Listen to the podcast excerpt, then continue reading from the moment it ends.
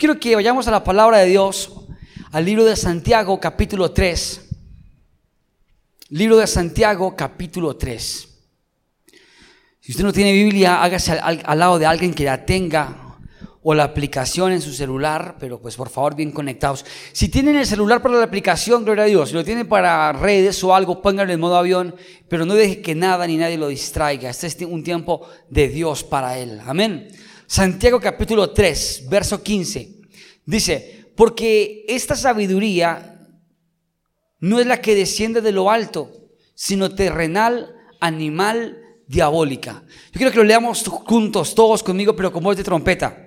Verso 15 dice, porque esta sabiduría no es la que desciende de lo alto, y usted ayúdeme, sino que es que terrenal, animal y diabólica. Otra vez, sino que es que terrenal, animal y diabólica.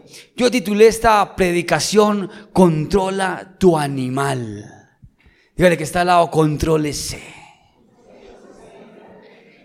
Y es extraño, pero la Biblia aquí habla de que hay una sabiduría que es terrenal, animal y diabólica. O sea, hay unos comportamientos del hombre que no son espirituales, que no vienen del reino de los cielos, que viene de la tierra. Un comportamiento animal. Dígale que está al lado, comportamiento animal. Y comencé a mirar que era animal. Y animal es un ser vivo animado. ¿Es un qué? Un ser vivo animado. O sea, él tiene un ánimo y por eso es un ser vivo.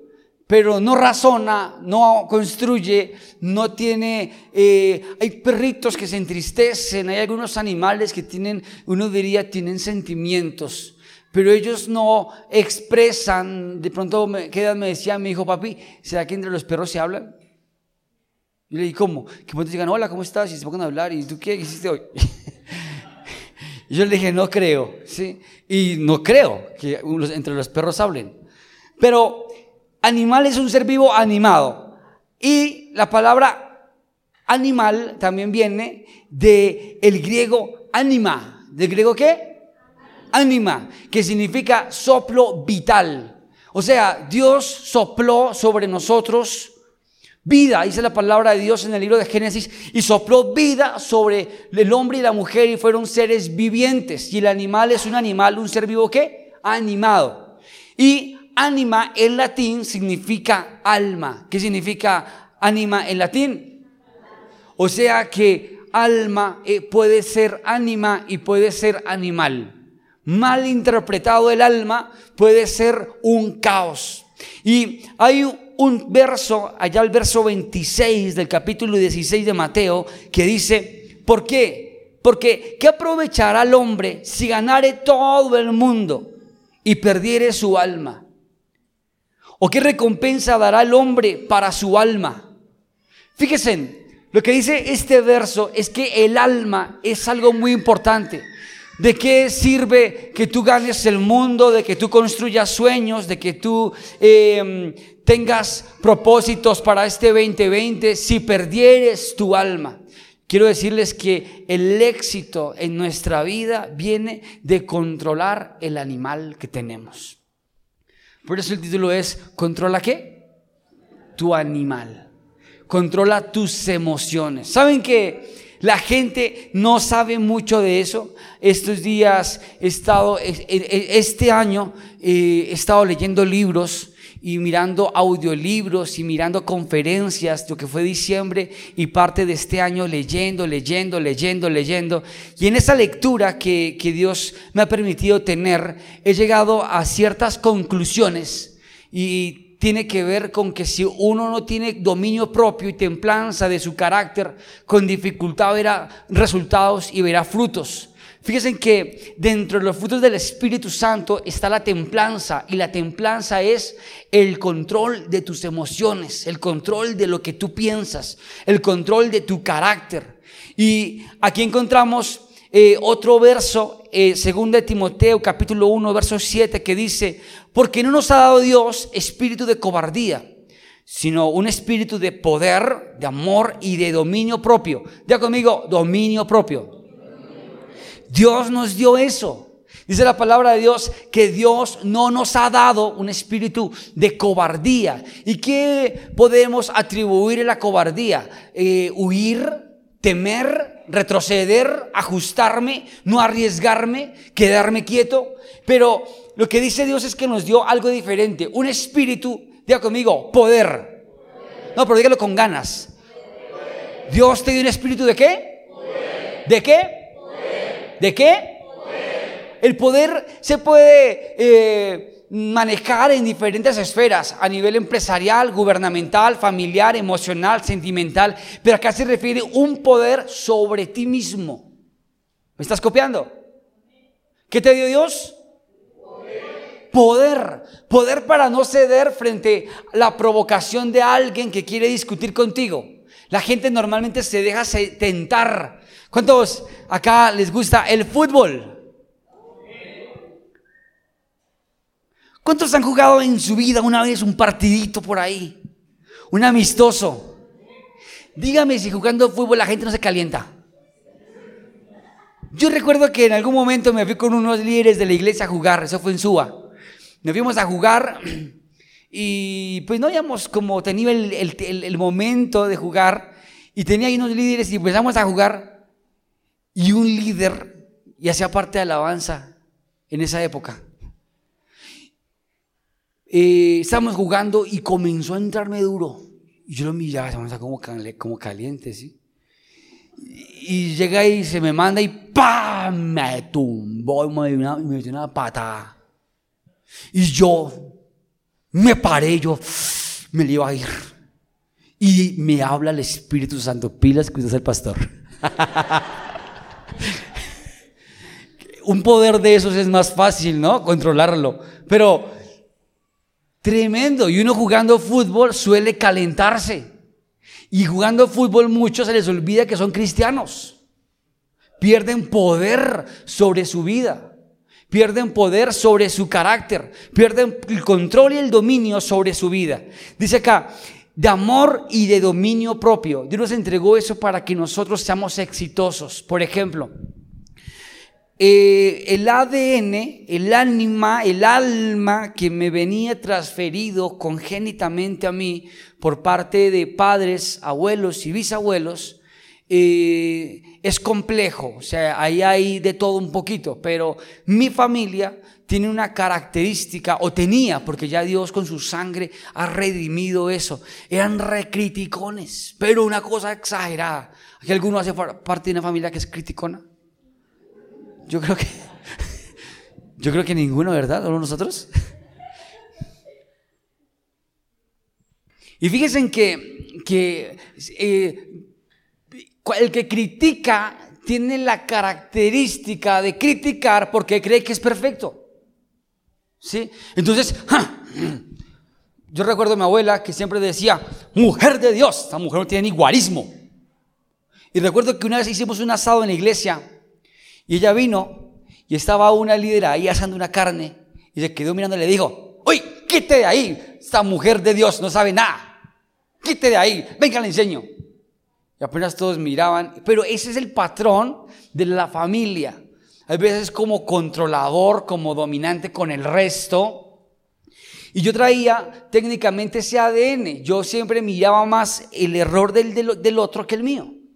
Entonces eso era algo que yo no tenía control sobre eso. Yo veía que con facilidad tendía a juzgar y a buscar culpables frente a cualquier circunstancia y no entendía que si yo controlo eso, si yo controlo mis pensamientos y mi mente, yo y freno mi lengua, me voy a dar cuenta que yo soy seguramente más imperfecto que cualquier otro.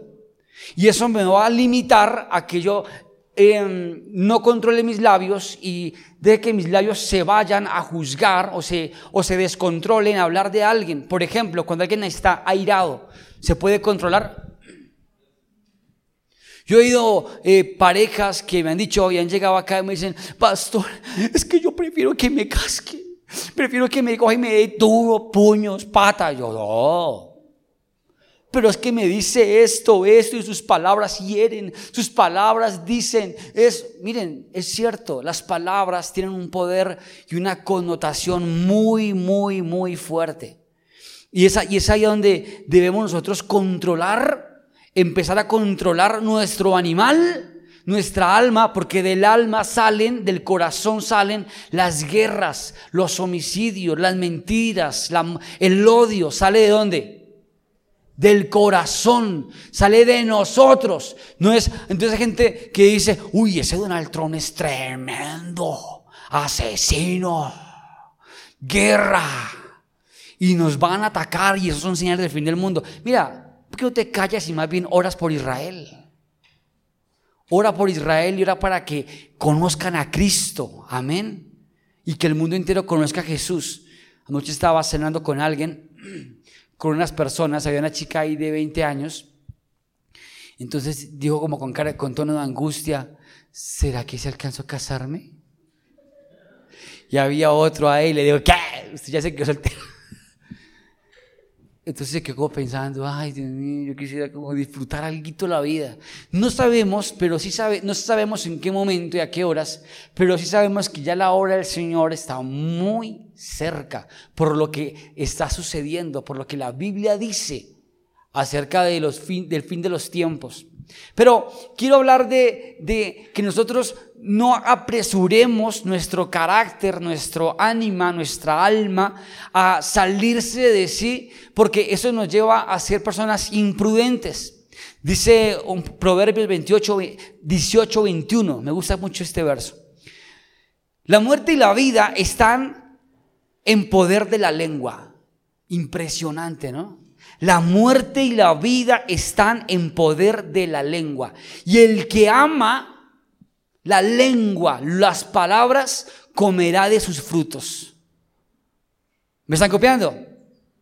Por ejemplo, hace poco oía a un tipo que hace un estudio profundo acerca de, la palabra de Dios y unos principios eh, bien salomónicos y dice él que nosotros tenemos un don incorporado de la fe tan impresionante, tan impresionante, que si nosotros declaramos algo creyéndolo, puede suceder. Por ejemplo, yo no sé si ustedes han oído de personas que van al, médico y llegan más enfermos.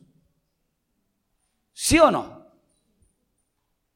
Porque aunque honramos a los médicos y los bendecimos, y si aquí hay algún médico, créame, lo honramos, ¿sí? Y creemos que los médicos son usados por Dios y sus diagnósticos son muchas veces para nosotros de bendición para corregir malos hábitos y para quebrantar una enfermedad, pero muchas veces te dicen a ti, te quedan tres meses de vida.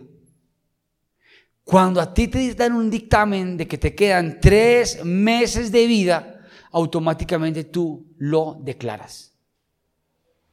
Y ahí entra el poder. Acá dice, la muerte y la vida están en el poder de la lengua. Yo recuerdo que alguna vez dijo Dante Gebel, en una predicación decía él, el que tiene sueños poderosos y tiene una visión poderosa y le arde en el corazón, la declara tanto que no tiene derecho ni tiene tiempo para enfermarse.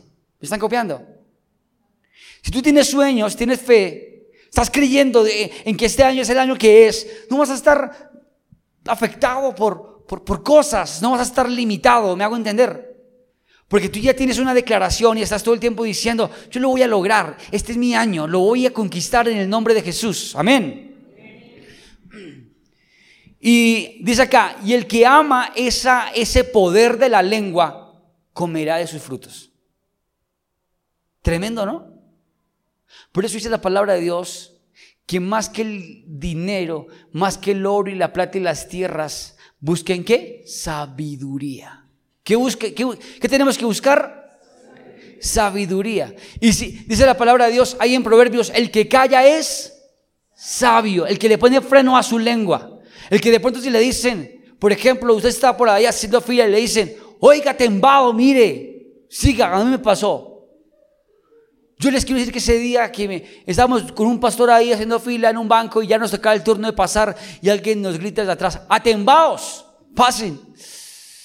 Yo volteé a mirarlo y me pasó tal cual. Yo le iba a decir algo y él me miró y me dijo, somos pastores, papi. Tremendo. Pero chévere ponerle freno a la lengua, no cargarse, no dejarte provocar por la gente. El mundo afuera es tóxico, el mundo afuera es asesino. La gente no hace sino criticar, murmurar, juzgar, mirar siempre el, el, error del otro. Mantiene todo el tiempo hablando del presidente, hablando del uno, del otro. ¿Qué tenemos que hacer nosotros? No contaminarnos de eso.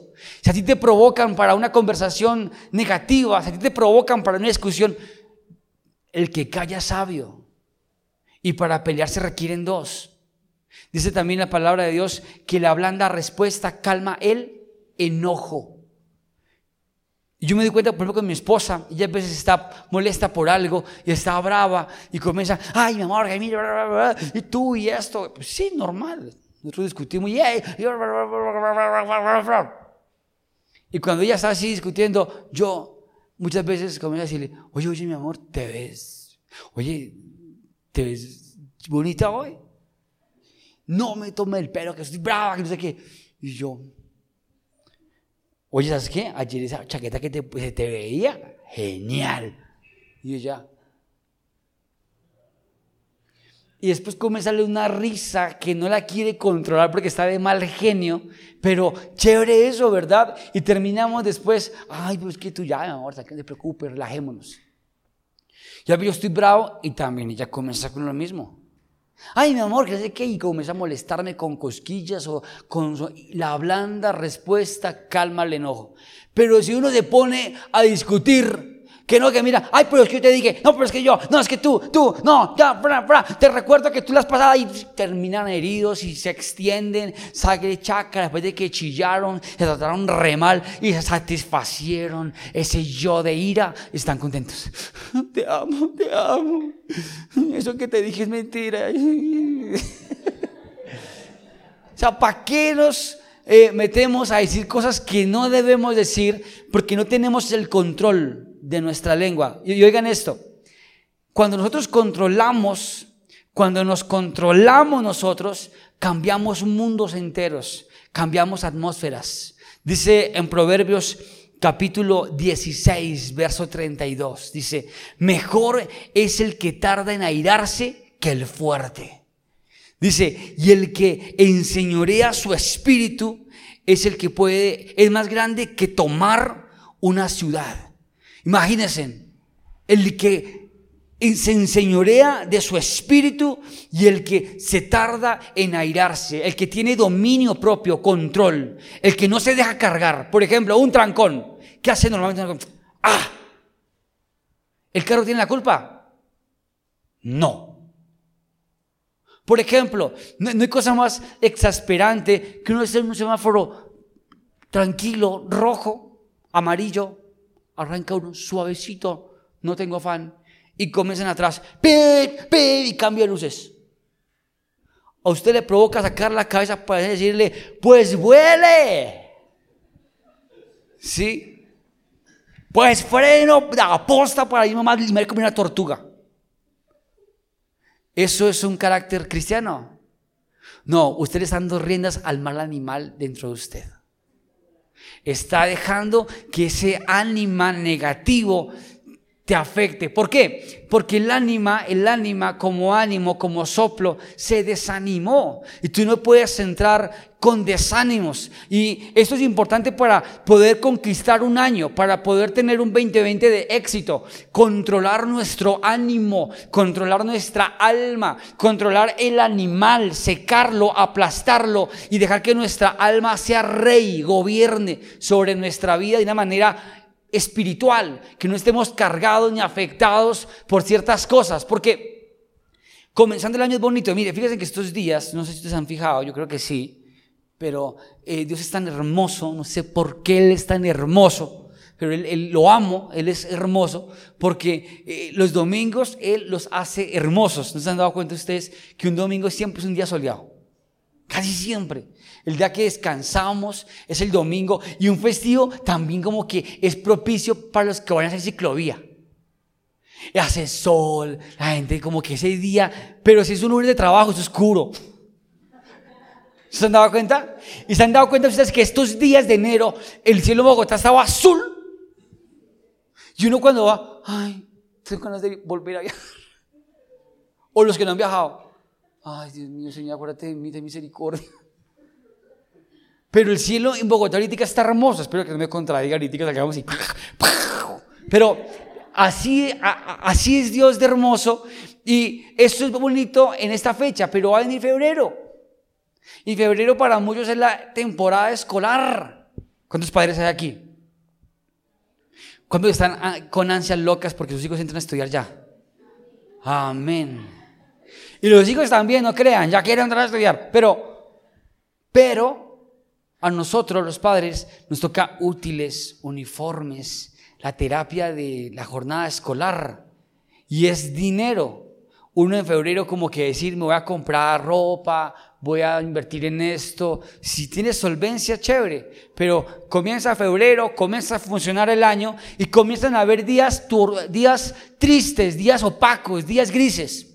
Y si tenemos nosotros el corazón no em, organizado con Dios, no alineado con Dios, pues les voy a decir que si no lo controlamos van a venir días tristes. La Biblia dice en Eclesiastés, Amen a Dios, acuérdense de Dios en su juventud, antes que vengan los días malos en los cuales digas, no tengo en ellos contentamiento. Este versículo, Dios me lo dio a mí cuando era bien, bien jovencito, tenía como 15 años. Y yo lo leí y dice, eh, alégrate joven en tu juventud. Y yo, ay, antes que vengan los días tristes en los cuales digas, no tengo en ellos contentamiento. Y yo, ¿cuándo serán esos días?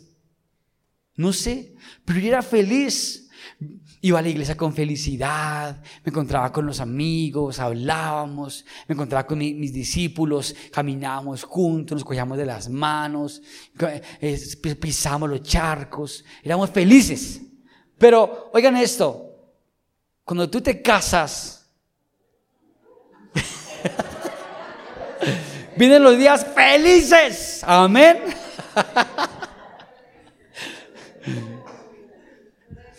¿Por qué? Porque es que ya se te acabó Hotel Mamá. Y Hotel Mamá, si ustedes saben, es gratín. Hotel Mamá es la... Ahí le quedó la ollita en la nevera con la comidita. ¿Sí o no? Pero si usted llega a la casa, amor, esto, ¿quién encarga de comer? Quiero esto, esto, esto. Papi, yo quiero esto. Papi, amor, yo quiero esto. O sea que son 30 mil. Yo quiero sacar papel higiénico. Yo de soltero nunca supe que fue comprar un rollo de papel higiénico. Y les digo en el nombre de Jesús, esa es una rentica bárbara. Y acá hay unas parejas que están aquí delante. Uy, bárbara la renta. Ya compran ese en de, en de uno esa paca. Porque, fíjese, literal, fíjese, comenzar a pagar para vivir no es tan chévere, se te corta la leche. Cuando yo predicaba en la juventud y predicaba en las células, era muy chévere, pero cuando llegué a la iglesia y te toca a ti pensar en la luz, ah, la luz cuesta. Mm. La bodega cuesta. Ah. Unas sillas así como las que ustedes están sentados cuestan. Mm. Un sonido cuesta. O sea, para el que es líder de iglesia, invitar gente es chévere, porque dice, hola, vamos, invito a mi iglesia, es bacana, chévere, relájate, full, estoy, con la mente fresca. Pero aquí en esta posición de papá, te toca a ti en otro formato, chévere, pero te cuesta. Entonces, cuando yo leía ese texto, yo decía, ¿cuándo será el día? Muy años más tarde me di cuenta que el día se hizo realidad. Ese día de los días difíciles, de que todo te cuesta. Tienes un vehículo. ¿Cuántos tienen vehículo? No, digan a menos que tienen su vehículo. A ver. Y ahora los que por fe van a tener este año un tremendo vehículo. Te va a costar. SOAT, técnico-mecánica, tu licencia de conducción, traspaso, gasolina, llantas, rodamiento, todo. Ahora está casi el galón a 10 mil pesos. Y un galón no alcanza para absolutamente nada. Si tienes un carro económico, la hiciste. Pero tienes una camioneta que para ahí consume. Tú le echas 30 mil, lo prendes y te quedaron 10. Y te voy a decir algo, la vida cuesta, pero entre más te cueste, más sabrosa. Amén. Amén. Pregúntale a un rico, ¿qué, es lo más chévere de tu vida que me costó? Que pagué un precio, que vi resultados. Ahora, van a venir días oscuros, pero si tú tienes tu alma alineada a Dios, no te va a afectar. Entonces por ahí dirían, no dependas, no dejes que tu ánimo dependa de las circunstancias. Y así debe ser. Tu ánimo no debe depender de las circunstancias. Debes tener el mejor controlador de tu carácter. Amén. Con esto digo algo. Cero depresión.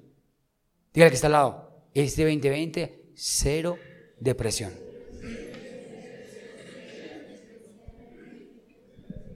Cero, cero depresión. Ay, pastor, es que la depresión es como chévere. ¿Por qué? Es que uno como que dice, pobrecito yo. Y eso es como de pobretearse uno y tener autocompasión, es como chévere. Yo no, sé, yo no sé si ustedes de niños, algunos de niños, dijeron, me gustaría enfermarme para que me consientan. Ese es un mal pensamiento. En, anulo en el nombre de Jesús. Yo no quiero enfermarme. Yo quiero estar sano en el nombre de Jesús. Amén. Pero la depresión no es de Dios. O sea que en el 2020 tenemos que todos huirle a la depresión. Porque la depresión es un estado anímico del alma, pero ese estado anímico del alma es animal. ¿Es qué? Animal. Y tienes que controlar ese animal depresivo. No puedes tenerlo en tu vida. Si en algún momento te esperas, ay, no sé, estoy con gadejo, Estoy como aburrido, no sé. Pero, pero ¿qué tienes? A ver, cuéntame. ¿Qué es lo que sientes? No sé. Porque así la depresión tan, tan ignorante y tan idiota que tú no sabes ni por qué viene. No sé, es que no sé, no sé, no sé. Pero ¿qué, qué, ¿qué te pasa? A ver, estamos de vacaciones, mira todo lo que estamos teniendo, mira la comida. Ay, no sé. Pero estoy, no sé. Estoy, ay, tengo como un sentimiento como de rutera, de O se pregunta en la madrugada, ay, Dios mío. Oigan esto. En el nombre de Jesús, cero depresión. Esa es una actitud diabólica, animal, terrenal. Amén. Todo el tiempo tenemos que programarnos. Fíjense que dentro de los estudios del comportamiento del hombre, está que sí o sí nosotros podemos corregir nuestro temperamento y nuestro carácter. ¿Cuánto lo creen?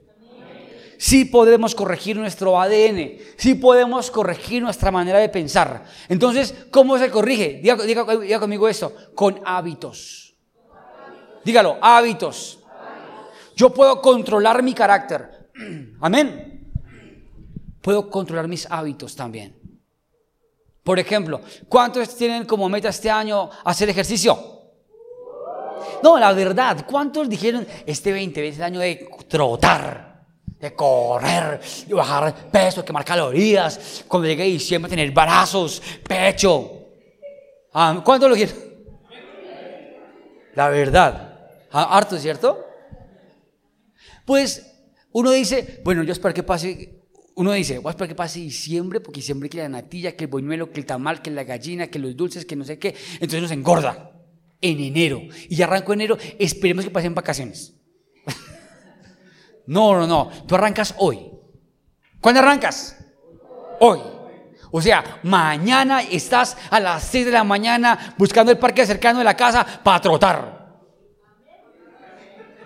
Amén o no amén. Si pueden, mándenme una foto de que lo está haciendo. Amén. Porque de esa manera vamos a cambiar, el, a transformar nuestra vida Vamos a controlar nuestros hábitos y vamos a ser exitosos. Una persona que no empieza en lo poco no puede llegar a lo mucho. Dice la palabra de Dios, el que espera en lo poco, en lo mucho será puesto. Entonces, ¿qué? A ver, atentos, amén. Se quedan algunos con las cunclillas, la sentadilla. Oigan esto, el que quiere llegar a ser grande en su vida tiene que controlar su carácter, sus, emociones, pero desde lo mínimo, desde lo simple, desde la casa, desde el ejercicio, desde tender la cama, desde dormir, desde comer bien. Amén. ¿Cuántos quieren ser personas de hábitos?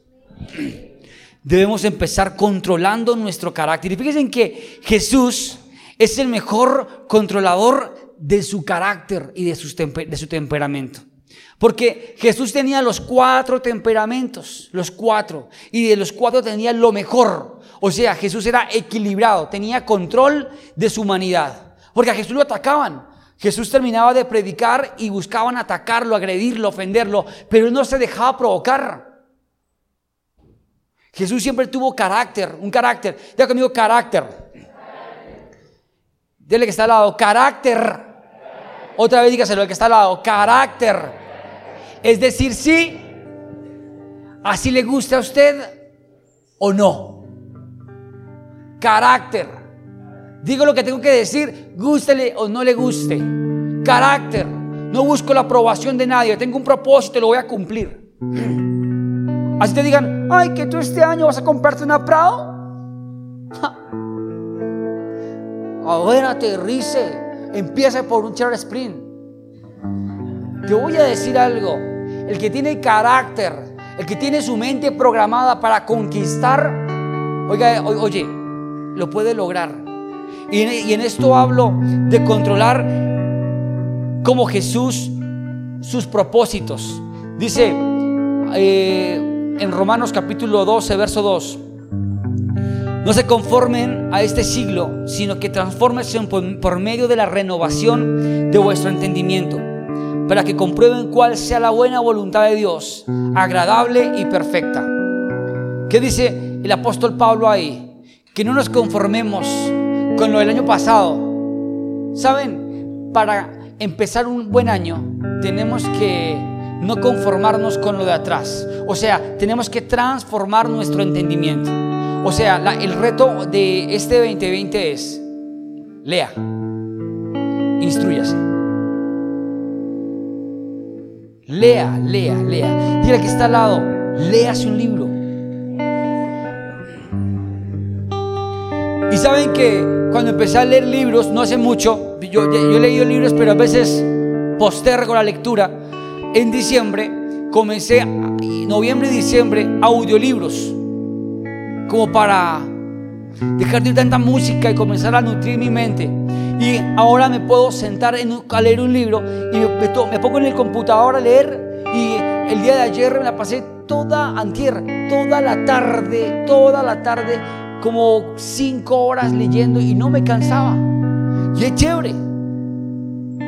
Pero tú tienes que proponerte eso este año para que evidentemente logres cambiar los hábitos y puedas llegar a tener esa transformación mental y compruebes cuál es la buena, agradable y perfecta voluntad de Dios. Amén. Entonces, para que tú puedas este año controlar tu alma, hay algo importante. Y yo tengo eso, digámoslo así, en un versículo. Versículo 16 de Mateo, capítulo 7. Dice, por su fruto los conoceréis. ¿Acaso se recogen uvas de los espinos? O higos de los abrojos. Yo quiero decir que ese versículo para mí es que de una raíz podrida no pueden salir frutos buenos. De un alma que esté herida no, no puede salir algo bueno. La Biblia dice, de la abundancia del corazón hablan los labios. Si tu corazón está lleno de cochinada, de, de malos conceptos, estás mal informado, tú vas a dar eso. Entonces, ¿qué tienes que hacer? Sanarte para poder dar. Un árbol sano da fruto. Amén. Amén. ¿Quieren este 2020 dar fruto? ¿Cuántos quieren dar fruto este año? La verdad, ¿cuántos quieren dar fruto? dígale a Dios que sane su corazón. Tienes que sanar tu corazón. Tienes que sanar tus emociones. Tienes que coger ese alma que ha sido maltratado, herido, y sanarlo. ¿Y cómo se sana? La Biblia dice que el que encubre su pecado no prospera, mas el que lo confiesa y se aparta alcanza misericordia. Proverbios 28:13. Fíjense, si nosotros vamos a Dios y le decimos, Señor, mi corazón está lleno de temor, tiene miedo, tiene cobardía, mi corazón le tiene miedo a la oscuridad, mi corazón eh, busca culpables, le gusta criticar todo el tiempo, mi corazón es airado, soy depresivo y se lo confiesas a Dios.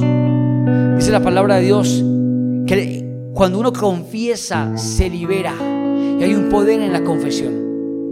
Y para que podamos ser nosotros personas que dan fruto, tenemos que decirle a Dios, ¿saben que a mí me gusta muchas veces la relación que tengo con mi papá Dios? Porque yo no soy ese que ora, digamos, excelentísimo Padre eterno, Shaddai, Sidkenio Kadesh, Adonai Nisi Roji, Sama, Kadesh, Jehová Jireh, oh Rabasaya ¿Saben que yo no oro así? Yo a veces llego y, y para decir, oh Señor, he pecado contra ti. Envía el cordero inmolado que derrame su sangre en expiación por mis pecados y que me lave. Pues una oración muy específica, pero yo más bien después llego y digo, Padre, la embarré otra vez, soy un cabezón. Señor, perdóname, tú no mereces eso, ayúdame. Ah, mira, manito, por favor, extiende tus brazos de amor sobre mí y olvídate de mis errores y trae paz a mi alma. Y mire, les digo algo, oración efectiva, porque nace del corazón. Amén. Es más, si tú tienes un problema con el vecino, tú puedes ser sincero con Dios, sanar tu corazón. Señor, yo quisiera que se muriera mi vecino. Me gustaría que la lepra le llegara. La... Pero es una oración sincera. Pero yo sé que no lo vas a hacer. Aunque si puedes hacerlo, te agradecería. Y es una oración sincera. Pero tú dices, Señor, que, me cueste, mm, lo bendigo. Bendícelo más que a mí. Uy, me cuesta decir eso a Dios. Pero saben, eso sana tu corazón. Amén. Eso te libera porque estás siendo sincero. Y para entrar en un año de éxito, para entrar en un año de cosecha, de conquista, tú tienes que controlar tus emociones, pero también tienes que sanar tus emociones. Amén. Tienes que ya olvidar el pasado. Dice la Biblia que el que poniendo su mano en el arado, si mira para atrás, no es apto para el reino de los cielos. He aquí Dios hace las cosas nuevas. ¿Lo creen? Es más, si tú vas a entrar en una relación sentimental, no puedes mirar el pasado. ¿Me estás copiando? No puedes llegar a, cuestionar el pasado. El pasado quedó atrás. y para las parejas, den un fuerte grito de júbilo los casados. No, acá hay solamente unos están emocionados. Un fuerte grito de los casados.